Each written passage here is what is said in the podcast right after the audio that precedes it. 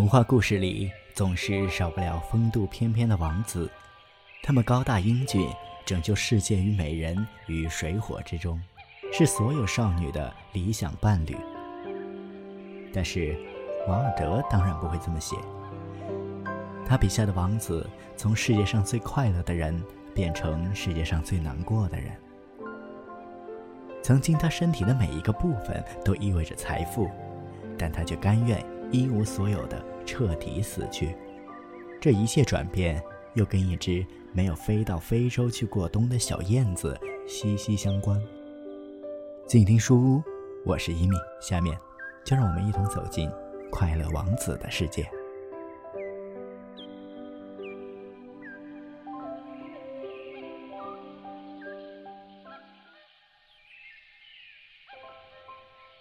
孩子进入甜甜的梦乡之后，燕子回到了快乐王子的身边，告诉他自己做过的一切。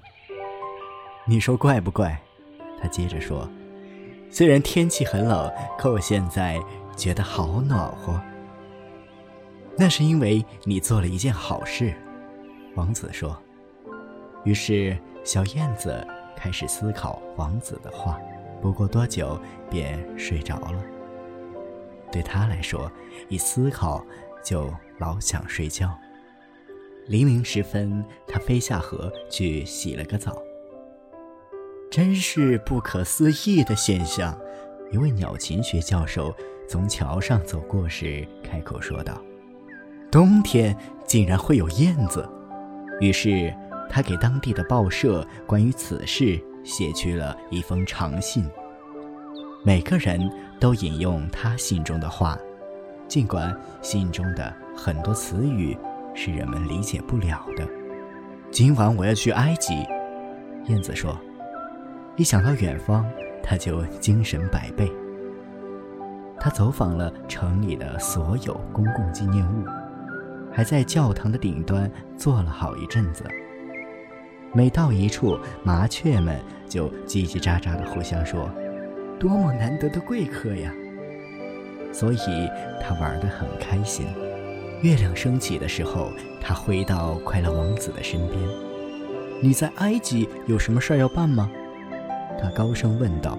“我就要动身了。”燕子，燕子，小燕子，王子说：“你愿意再陪我过一夜吗？”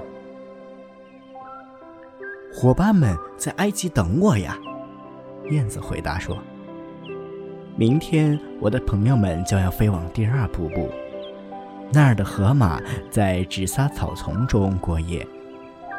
古埃及的门农神安坐在巨大的花岗岩宝座上，他整夜守望着星星。每当星星闪烁的时候，他就发出欢快的叫声，随后便又沉默不语。中午时。”黄色的狮群下山来到河边饮水，它们的眼睛像绿色的宝石，咆哮起来比瀑布的怒吼还要响亮。燕子，燕子，小燕子，王子说：“远在城市的那一头，我看见住在阁楼中的一个年轻男子，他在一张铺满纸张的书桌上埋头用功。”旁边的玻璃杯中放着一束干枯的紫罗兰。他有一头棕色的卷发，嘴唇红得像石榴。他还有一双睡意朦胧的大眼睛。他正力争为剧院经理写出一个剧本，但是他已经冻得写不下去了。壁炉里没有柴火，饥饿又弄得他头昏眼花。我愿意陪你再过一夜，燕子说。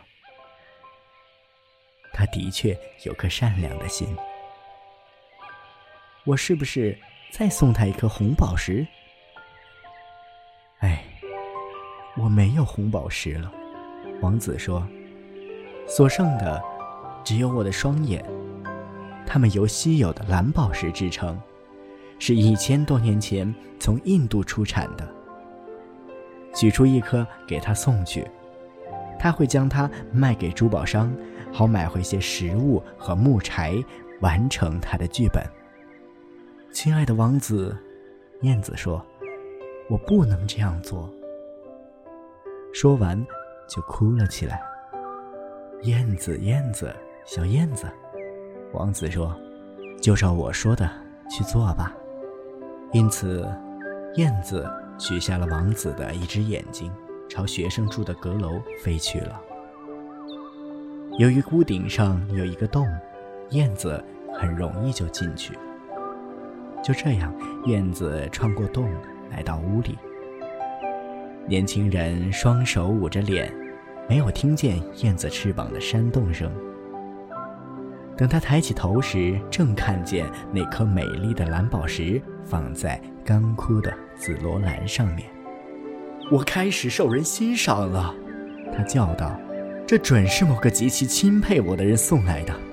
现在我可以完成我的剧本了。他脸上露出了幸福的笑容。第二天，燕子飞到下面的渔港。他坐在一艘大船的桅杆上，望着水手们用绳子把大箱子拖出船舱，随着他们嘿呦嘿呦的号子声。一个个大箱子给拖了上来，我要去埃及了，燕子喊道。但是没有人理会它。等月亮升起后，它又飞回到快乐王子的身边。我是来向你道别的，它叫着说：“燕子，燕子，小燕子。”王子说：“你不愿再陪我一夜吗？”冬天到了，燕子回答说。寒冷的雪就要来了，而在埃及，太阳挂在翠绿的棕榈树上，暖和极了。还有躺在池塘中的鳄鱼，懒洋洋地环顾着四周。我的朋友们正在巴尔贝克古城的神庙里建筑巢穴。那些粉红和银白色的鸽子们一边望着他们干活，一边相互倾诉着情话。亲爱的王子。我不得不离你而去了，只是我永远也不会忘记你的。明年春天，我要给你带回两颗美丽的宝石，弥补你因送给别人而失掉的那两颗。红宝石会比一朵红玫瑰还红，蓝宝石也比大海更蓝。在下面的广场上站着一个卖火柴的小女孩，他的火柴。都掉到阴沟里了，他们都不能用了。如果他不带钱回家，他的父亲会打他的。他正在哭着呢。他既没有穿鞋，也没有穿袜子，头上也什么也没戴。请把我的另一只眼睛取下来给他送去吧，这样他的父亲就不会揍他了。我愿意陪你再过一夜。燕子说：“但我不能取下你的眼睛，否则你就变成个瞎子了。”燕子，燕子，小燕子。王子说：“就照我说的话去做吧。”于是他又取下了王子的另一只眼珠，带着它朝下飞去。他一下子落在小女孩面前，把宝石悄悄地放在他的手掌心上。一块多么美丽的玻璃呀！小女孩高声叫着，她笑着朝家里跑去了。这时，燕子回到了王子身旁。“你现在瞎了。”燕子说，“我要永远陪着你。”不，小燕子。可怜的王子说，“你得到埃及去，我要一直陪着你。”燕子说着，就睡在了王子的脚下。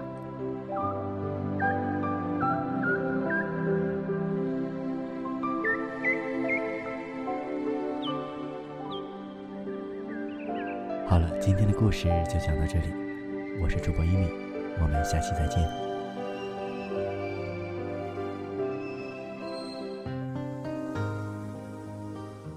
本节目由静听有声工作室荣誉出品，安静聆听，让心宁静，静听有声，聆听内心的声音。